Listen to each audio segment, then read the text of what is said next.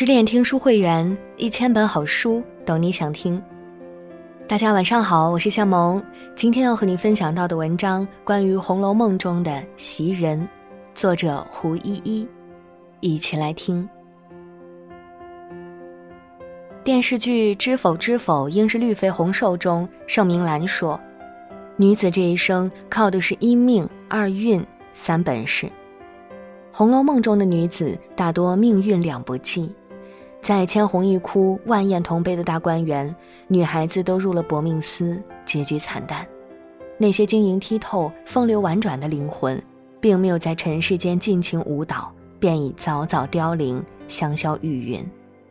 但却有一个人靠着自己的本事，在单薄的命运之上，认真生活，挣扎向前，为自己的人生提供了另一种可能：平淡度日，平安终老。这个人，就是袭人。袭人本姓花，原名珍珠，因宝玉看到“花气袭人知昼暖”这句诗，才改名袭人。人们认识袭人，大多是因为她是贾母的八个大丫头之一，月薪一两银子，待遇丰厚。贾府的使唤丫头有几百人之多，但是月例一两银子的大丫头却寥寥无几。而且使用配置有严格的标准，贾母的标准是八个，到王夫人只能是四个，连凤姐、宝玉都不具备使用资格，其身份贵重可见一斑。而袭人并不是贾府的家生奴才，不过是家境贫寒，父亲过世，母兄衣食无着，才被卖到贾府，且卖的是死契，也就是终其一生都只能在贾府为奴了。孤身一人、无依无靠的袭人，在贾母身边能升职成为一等大丫头，除了恪尽职守、温柔妥帖之外，想来也是吃了不少苦、受了不少委屈的。因为工作能力超强，袭人被贾母送给宝玉使唤，成为怡红院的首席大丫头，手握权柄，风光无限。却很少有人能看到，作为怡红院的大管家，袭人在这个位置上忍下了多少委屈。和心酸。站位越高，肩负的责任也越重，需要吞咽的委屈必然也越多。苏轼在《贾谊论》中说：“夫君子之所取者远，则必有所待；所救者大，则必有所忍。”有人有利益的地方，就有是是非非，而贾府就是最大的名利场、是非窝。怡红院表面锦绣富丽，一团和气，内里却也纷争风波不断。袭人生病了，吃了药，躺在床上发汗。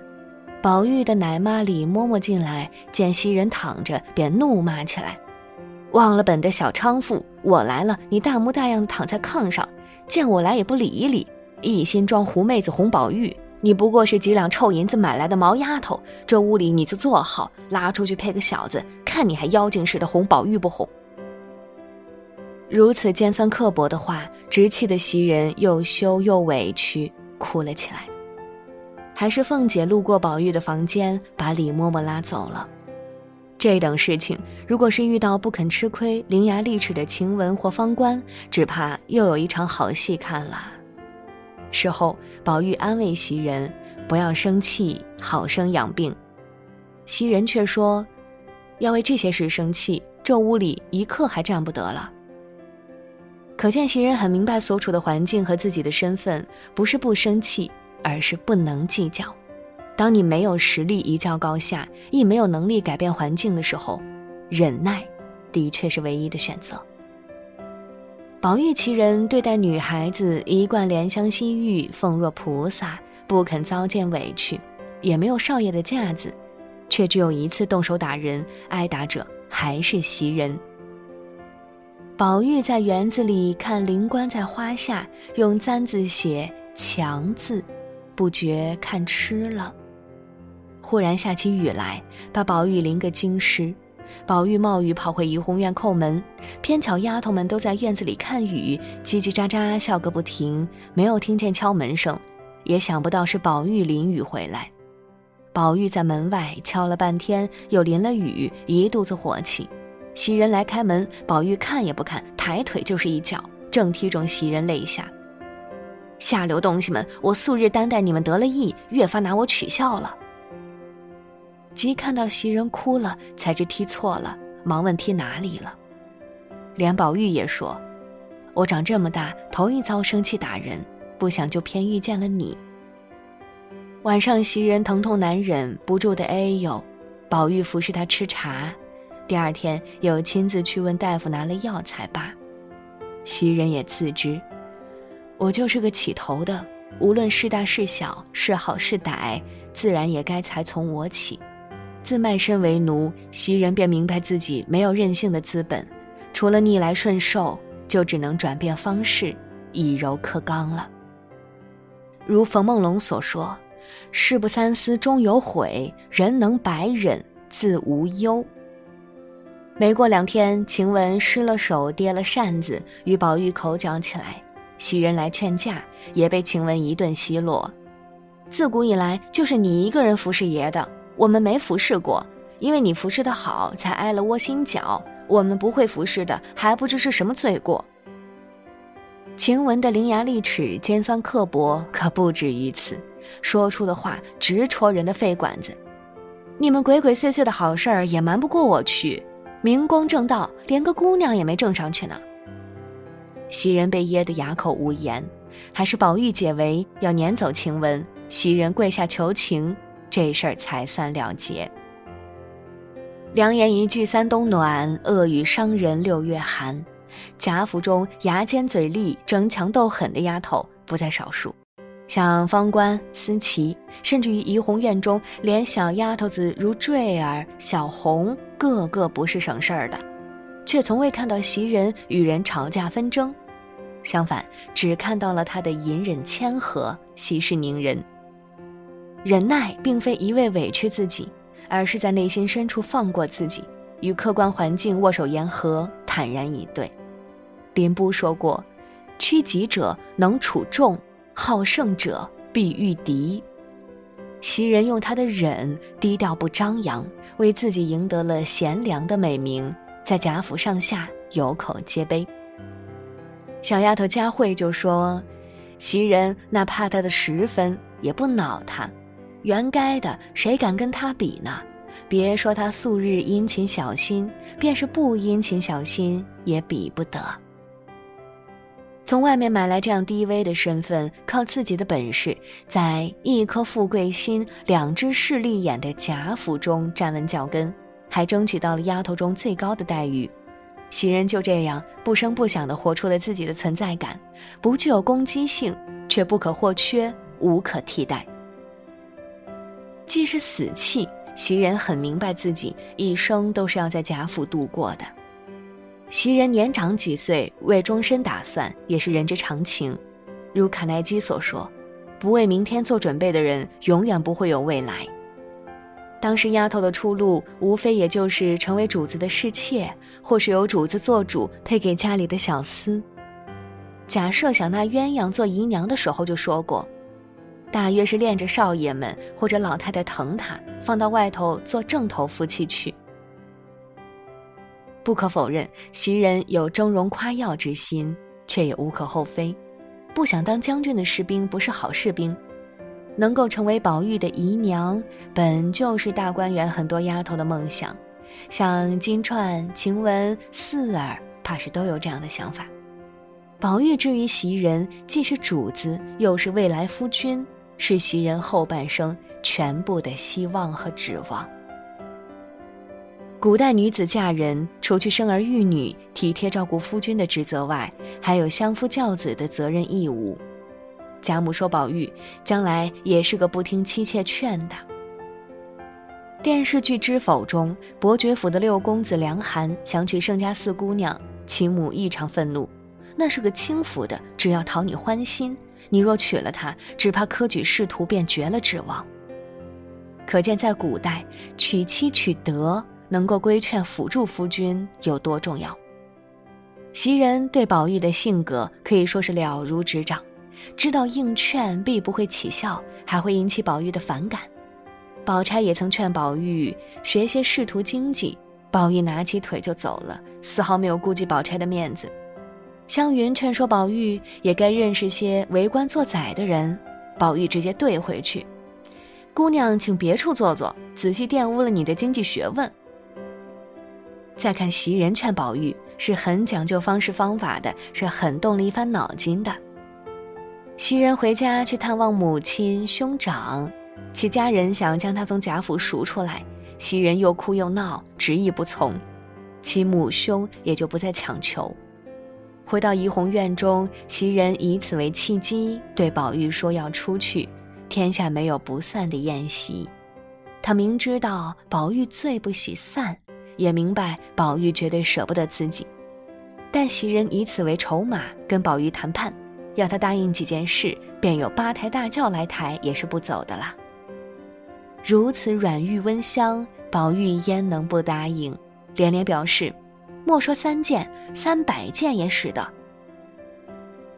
这几件事情是真喜读书也罢，假喜读书也罢，只在老爷跟前或别人面前做出个喜多读书的样子来，不可毁僧谤道、调脂弄粉，不许再吃别人嘴上的胭脂。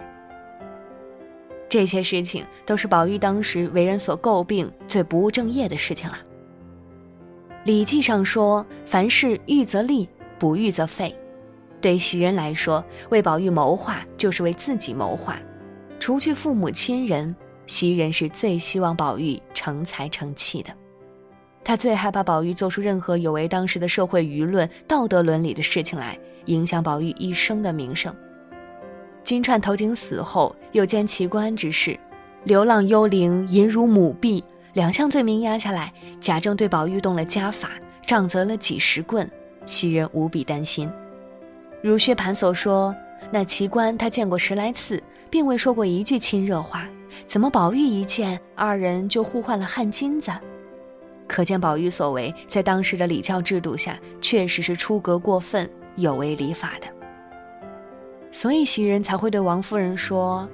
论理，我们二爷也须得老爷教训两顿，不然还不知会出什么事儿呢。再三忧虑之下，他会提醒王夫人将宝玉挪出大观园居住。姑娘们大了，到底是男女之分，不太方便。倘若累及宝玉名声，就不好了。王夫人才会如遇知己，将宝玉托付给了袭人，并承诺保全了他，就是保全了我，必不辜负你。袭人为宝玉谋划的这份心思，就如同紫娟为黛玉谋划的心思是一样的，只不过各为其主，立场不同，看到的东西不同，自然态度不同，但初心是一致的。紫娟希望黛玉得偿所愿，嫁给宝玉，不负木石前盟；袭人希望宝玉安心读书，努力上进，不致做出有违礼法的越轨之事，影响名声前程。以袭人的心智格局，自然无法理解宝黛之间的灵魂思想前世牵绊，他的所思所想不过是当时社会所赋予他的主流价值观罢了。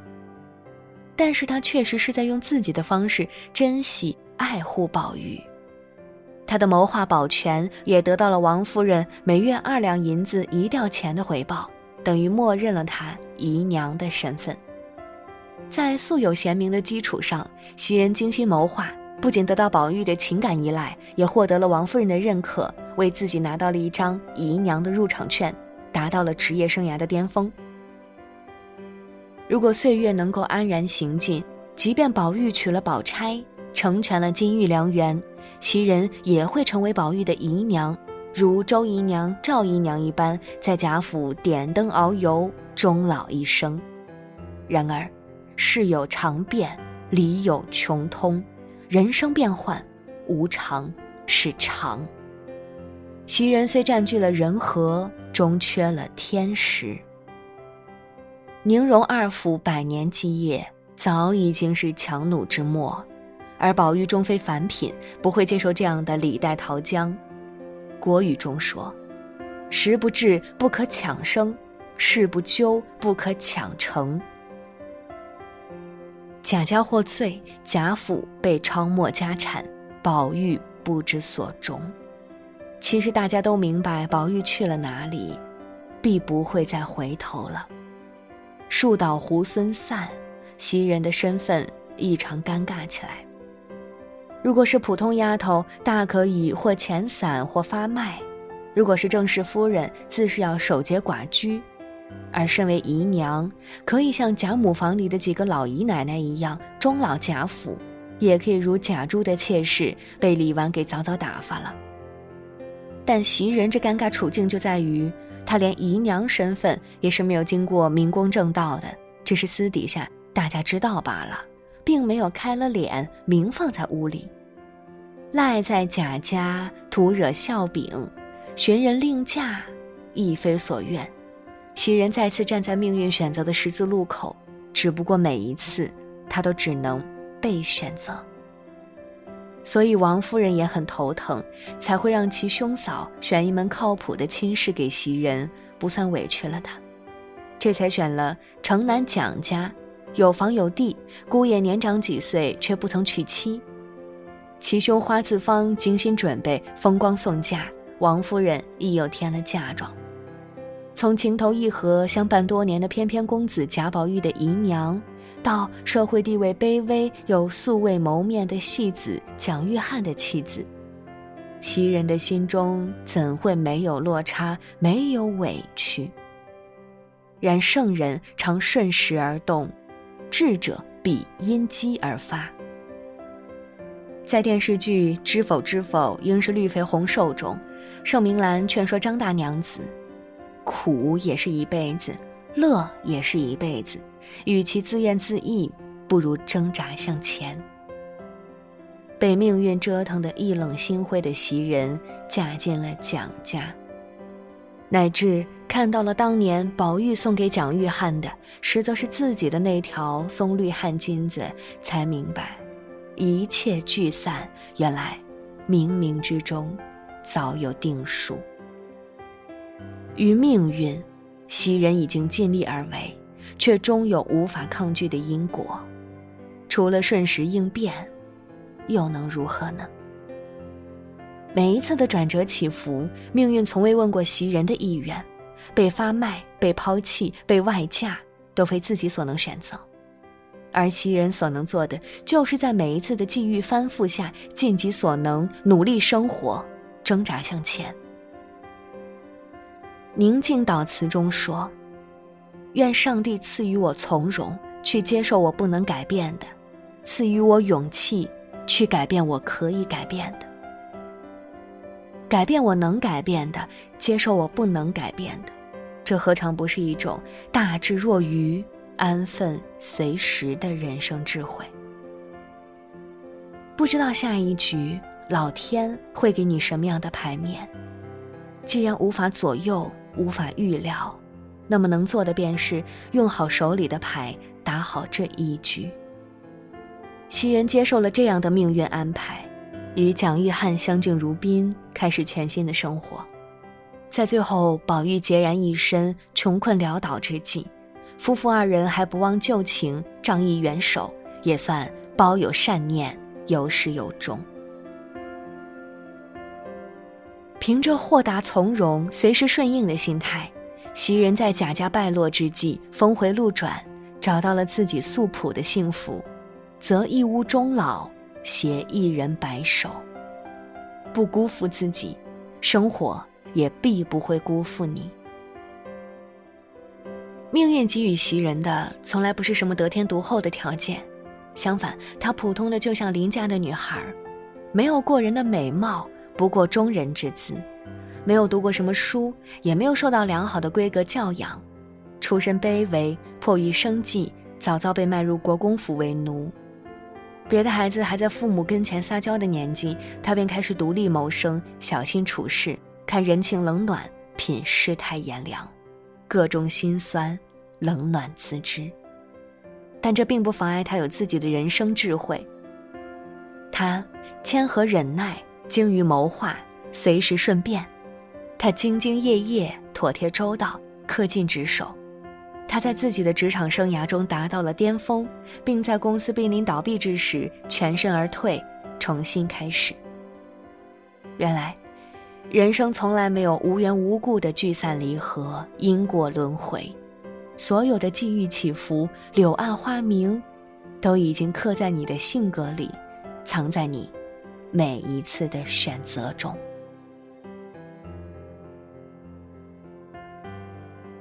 好啦，亲爱的朋友，今天的文章就和你分享到这里。更多美文，请继续关注十点读书，也欢迎把我们推荐给你的朋友和家人，一起在阅读里成为更好的自己。我是夏萌，感谢你的收听，我们下期再见。